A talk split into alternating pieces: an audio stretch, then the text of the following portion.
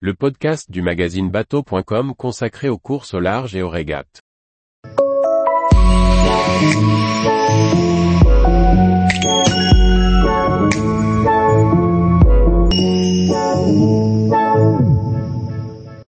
Le goût de la vie, plus que le simple récit d'une mini-transat. Par François-Xavier Ricardou. Pierre Meillat est le papa de Paul, le navigateur professionnel. Amoureux de la navigation, il se lance à 67 ans pour participer à la Mini Transat 2021.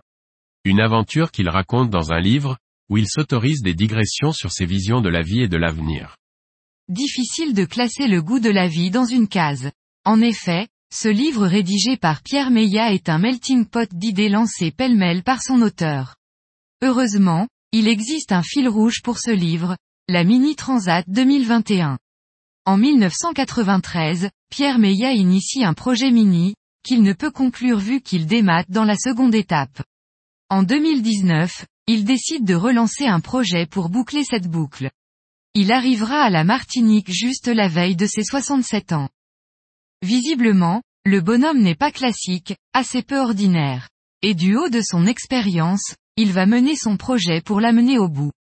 Mais en plus de la dimension sportive, Pierre Meillat donne une dimension caritative en créant une association éponyme avec le livre, Le goût de la vie. Pudique, l'animal ne se livre pas entièrement. Et le lecteur devra lire entre les lignes, tenter de suivre la pensée de l'écrivain pour comprendre certaines de ses réactions. Cela rend la lecture un peu fouillie, mais elle semble bien coller avec la personnalité du personnage. On le suit au cours de sa préparation et des moments de partage avec les enfants, et tous les animateurs de la classe mini. Le franchissement de la ligne d'arrivée, en dernière position, est aussi un beau moment d'anthologie. Légèrement décalé, ce livre montre aussi tout le process que constitue un projet mini.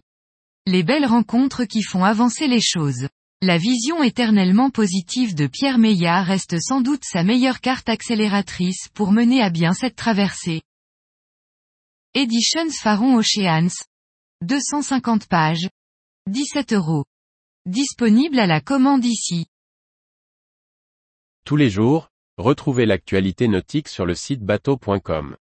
Et n'oubliez pas de laisser 5 étoiles sur votre logiciel de podcast.